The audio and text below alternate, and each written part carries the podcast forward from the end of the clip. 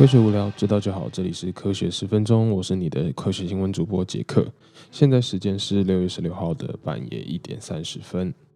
不知道在台湾大家目前过得怎么样？疫情的关系，还有没有事情待在家里可以做？还是就是手机都滑到已经不想滑啦，剧都已经追到不想看了呢？我想这边想说，可以跟大家推荐电影或是影集，因为我本身也是一个就是电视儿童啦，也没有说电视儿童，就是常会看美剧啦或者电影之类的，当然会符合我这个人呃热爱科学的人的主题，也就是像科学、科学啦、科幻相关的东西。希望大家不要听到这边已经左转走掉了。不知道以前有没有推荐过，就是影集跟电影跟大家说啦。这次想跟大家推荐的话呢，就是一个比较。呃，总共有两个，一个是比较喜剧走向，另外一个就是比较科幻走向的。对，那喜剧走向的呢，可能大家也就是听过一个非常有名的叫 The Big Bang Theory 大爆炸理论。那当然有很多翻译的名词啦，好像也叫什么生活大爆炸之类的。总之呢，它有点像是 Friends 那样六人行的那种 sitcom，就是有点描述四个理工宅男啦，各种搞笑的生活趣事。虽然说科学的成分可能说没有到非常多啦。那主要都是有讲到科学的部分，就是主要是因为这四个都是就是高材生，然后也是宅男这样子，然后所以他们常常会讲到一些科学的名词。但是呢，主要都是着重在他们生活方面的这个趣事。但是常常看到他们开各种科学的玩笑，其实也是蛮有趣的啦。就是不仅可以一边练习英文啊，虽然有时候他们用的英文名词会比较难一点。不过呢，可以在这个疫情严重的时候可以放松啦，笑一笑，其实是还不错的感觉。那每一集真真的都是让我一直狂笑这样子。另外一个想分享的剧呢，就是不知道有没有跟大家提过《Helix 双螺旋》。那这个就是比较偏向科学一点啦，但是它也有加上就是呃病毒跟惊悚的成分，像是就是被病毒感染过的这个人呢，会出现类似僵尸的症状，开始就是。反正就是有点变成僵尸之类的，虽然觉得题材可能有点偏老套啦，但是故事的结构啦跟最后的结尾部分处理，其实我觉得还蛮细致的，就是让人有一种身临其境的感觉。那看过了就知道我在讲什么，那还没看过的呢，去看就知道什么是身临其境的感觉了。刚好又跟现在这个病毒的主题、这个情况、疫情情况有一点相关。那这两部就是大家有空都可以去看看。那 Helix 的话呢，主呃，主要它只有只有两季啦，第三季好像没有续订的样子，就被拦腰砍断了这样子。那第二季的话，我就不予置评。不过第一季我是蛮推荐的。那 The Big Bang Theory 的话呢，就是有十二季，总共有十二季，所以非常够你们看了。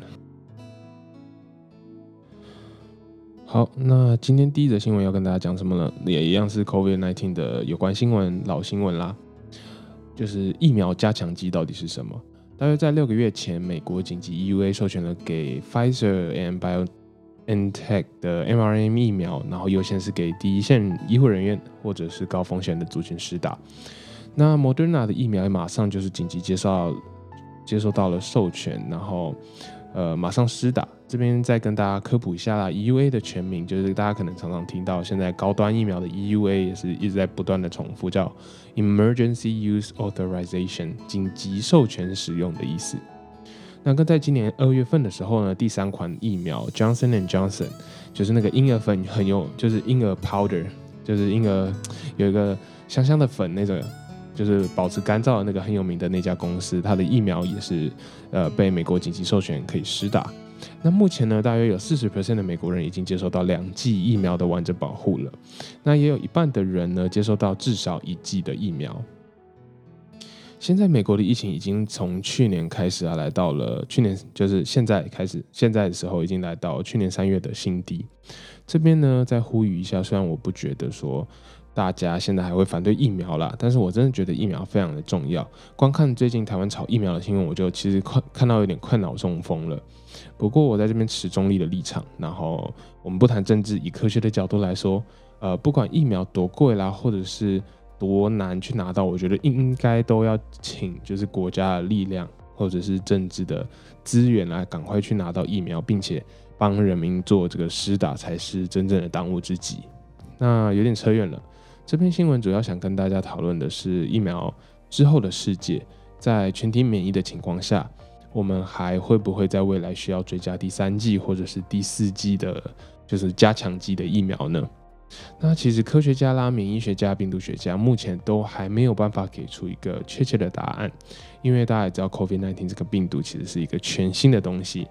那我们的 mRNA 疫苗也是一个全新制作疫苗的方式。不过呢，目前正在研究的可能性告诉我们说，其实很有可能需要一个 booster，一个加强的剂，呃，加强剂。那目前疫苗可以保证我们不出现 COVID-19 的重症情况，可以长达有六个月以上的保护能力，甚至就是有的研究发现比半年还要来长得多。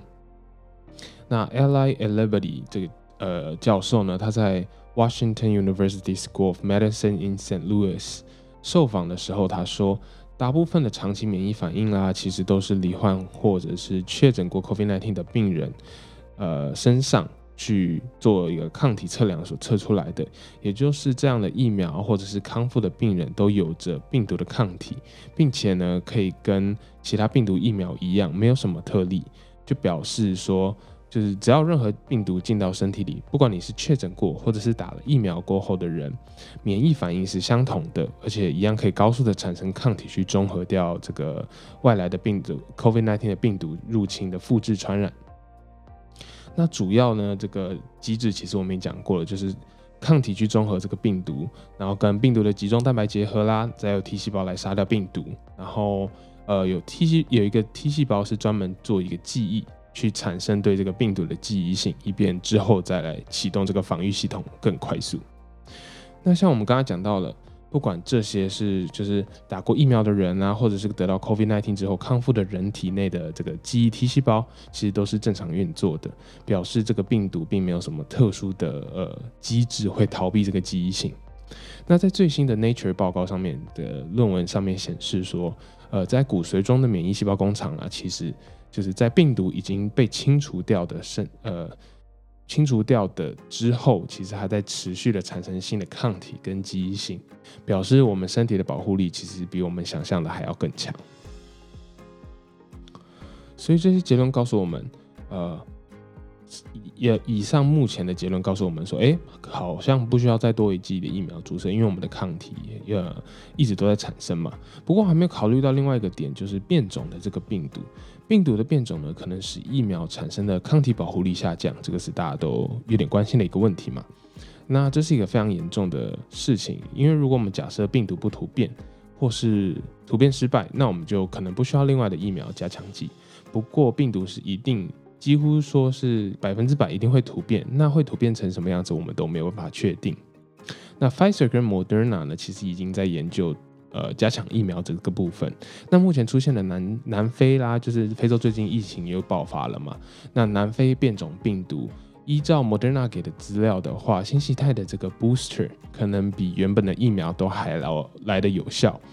真的在未来有可能变得会像是有点像流感疫苗那样，每到每隔一到两年都需要试打一次，那确认保护力还存在，并且呢可以就是保护这种变种病毒的变化。另外，虽然已开发国家的疫苗施打率很高，但是还有很多其他国家，像是台湾，都还没有疫苗可以打。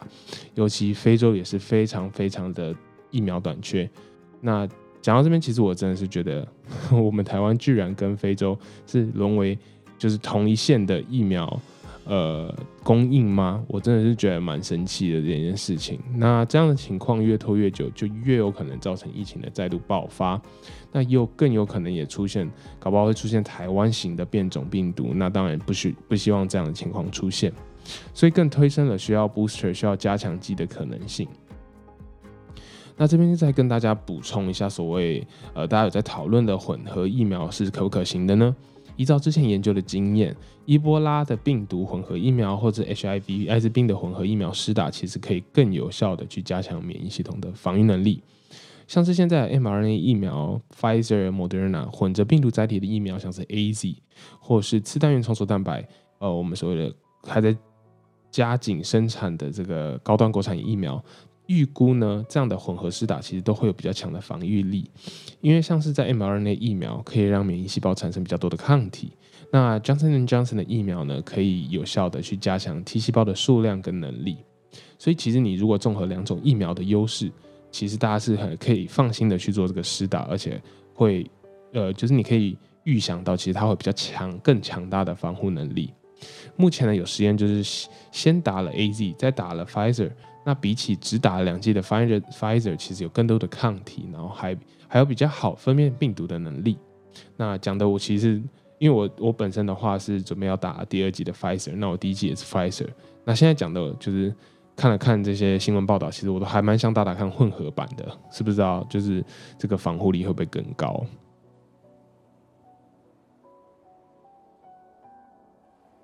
好，第二则新闻，失去记忆其实是大脑的自己的选择。那如同标题所说的，科学家发现啊，大脑会去筛选哪些记忆会被时间冲淡，然后哪忘记，哪些不会。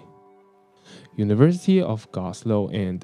Birmingham，英国两所顶尖的大学发现，记忆其实会慢慢的、慢慢的被冲淡，只剩下最中心的概念。其他的细节如果没有常常去回想的话，慢慢的、慢慢的就会被大脑所淘汰。不止这样，不知道大家有没有听过，就是曼德拉效应，其实就是一种集体错误性记忆的呈现。那也代表了人类每次去回想同一个记忆，其实除了中心思想的概念不会变之外，其他的细节都有可能会有些不一样。所以记忆其实是有可能会随时间有着些许的变化的。像我们上集所讲到的 EQ 这样抽象的概念是很难测量、很难做实验的，所以呢，这个记忆其实也有点像。不过科学家成功的设计出了一个实验，它会在大电脑面前出现几个影像，然后影像消失之后，马上去询问受试者刚刚出现了什么东西，像是问他们说：“诶，刚刚的影像是彩色的还是黑白的，又或者是灰阶的呢？那刚刚的影像里面我们包含挥动的动画，还是它只是一个静止的物体？”那这样的询问，除了马上就是测量，然后询问之后呢，两天过后会再问一次受试者。那受试者的反应时间，就是他们回答这个问题的反应时间，都会被记录下来。科学家发现说，诶，这个影像中的主体啊，非常容易被记起来，而受试者回答的时间也跟两天前就是刚看到马上问的时候，其实也是反应时间是差不多的。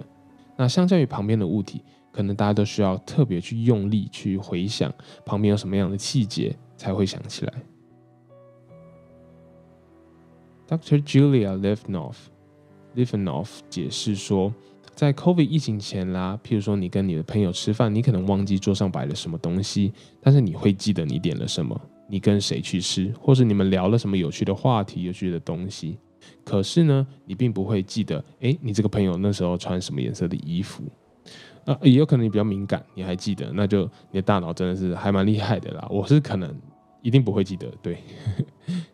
那这个东西呢，叫做 semanticization，叫做呃我看了一下翻译，它叫语义化。其实我不知道为什么这样翻译，这样翻，但是你大概懂我刚刚所要解释的意思。那这样的大脑偏向，就是也就是大脑会偏向记得的东西，会有一个 bias。大脑会只记得中心的事物，只记得你想要记得的东西，那些对你来说最有意义的事情。而且这些呃记忆的过程，其实可以从脑波跟 MRI 上面看得出来。那在演化的过程中，大脑只会记得就是对你有用或者是非常重要的事情。那以前来说的话，可能就是哦哪里有呃。可怕的动物，就是像狮子，在草原上生存的时候，有什么狮子啦、老虎之类，你会记得这些非常重要的细节。那也因为大脑的记忆力、记忆力啦、运算力其实都有限，所以呢，只记得最重要的主角是非常重要的一个过程。实验也发现说，对于影像中的主体的细节，就是这个中心思想主体本身的细节，受试者呢都回答的非常快，而且非常正确。那也是会因为你给他重复的看影像，可以让他更记得，然后更 pay attention to 主体的细节。那创伤后的压力症候群啊，或者是我们所知道的 PTSD，可能战后是症呃战后压力创伤症候群，很有可能其实就是跟这个有一点关系相关的症状，因为某些特殊的压力创伤导致大脑对于生活中主体。的辨识性判断力出现一个问题，这也可以告诉我们为什么可能一个车祸或者是一个呃意外的发生，常常不同的目击者从不同的角度看，不同的年龄、不同的性别，他们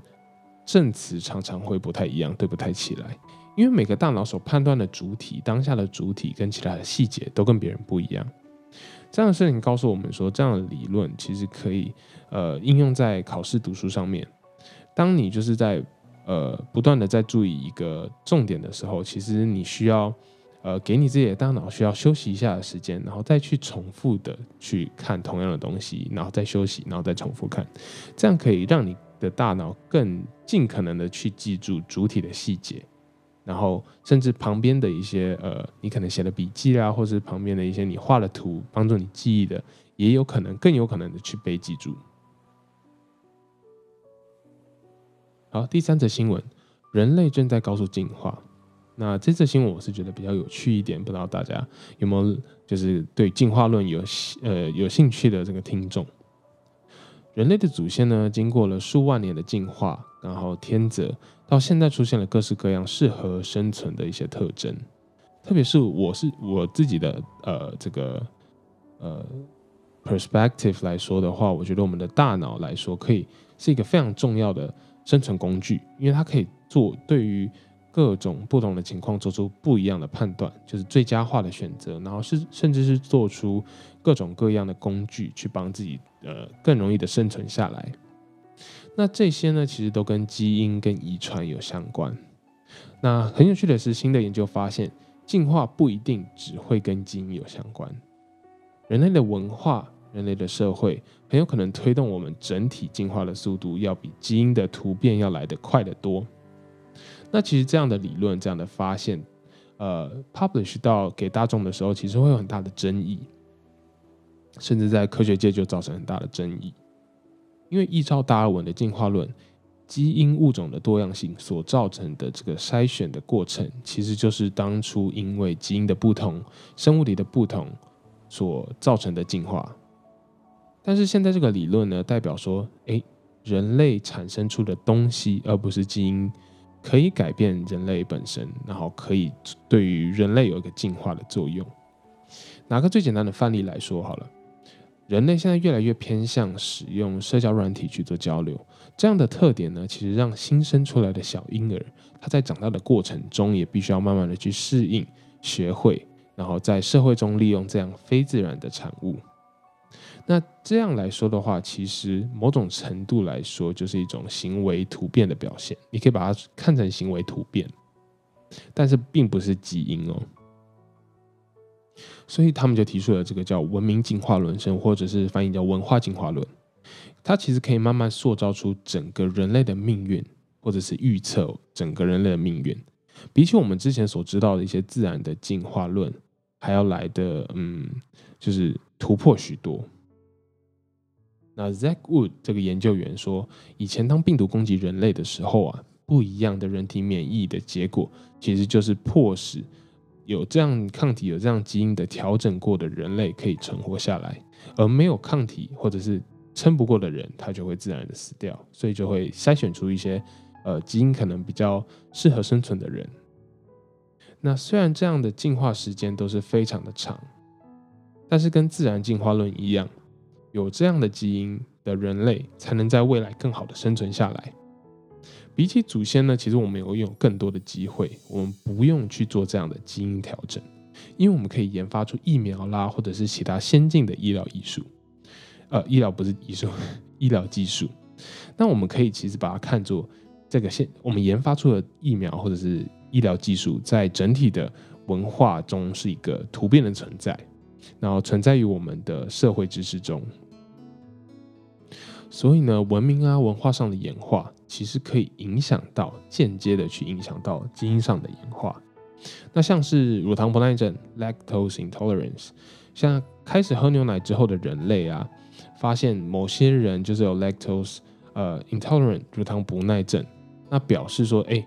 我们这个文化的进化，开始喝牛奶这样的文化进化，其实会影响到某一群人类的基因。像我们刚刚讲到的，这里研究其实就是想要表达出一个概念：我们现今的社会文化的行为表现是会推动整个人体，呃，整个人类整体的进化的。我们人类会想要模仿，变得更好，变得更厉害，变得更快速。这样的行为表现了给下一代、下一代子孙看的时候呢，其实会比基因的影响要来得快，要来得大。越多人同时去解决一个问题，一定比一个人要来的全面，而且有更多种解释的方法。所以啊，就有科学家呃预测说，哎，之后人类就会变成一大个团体。那因为一大个团体在整个社会中比较容易立足，所以就会成为一个多数。那这样文明的进化论其实很久以前就被提出来了，直到最近有更完善，然后更多的不同的解释去完善这个理论。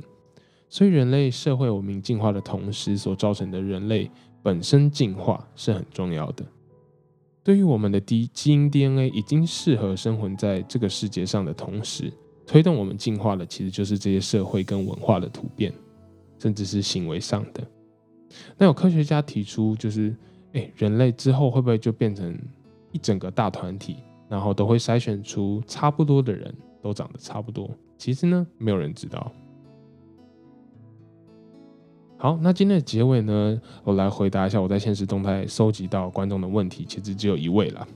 希望大家听众可以多多的去呃问问看，身边的朋友有没有什么想要知道的科学或者是科学新闻，或者是想要破解的迷思，都可以问我，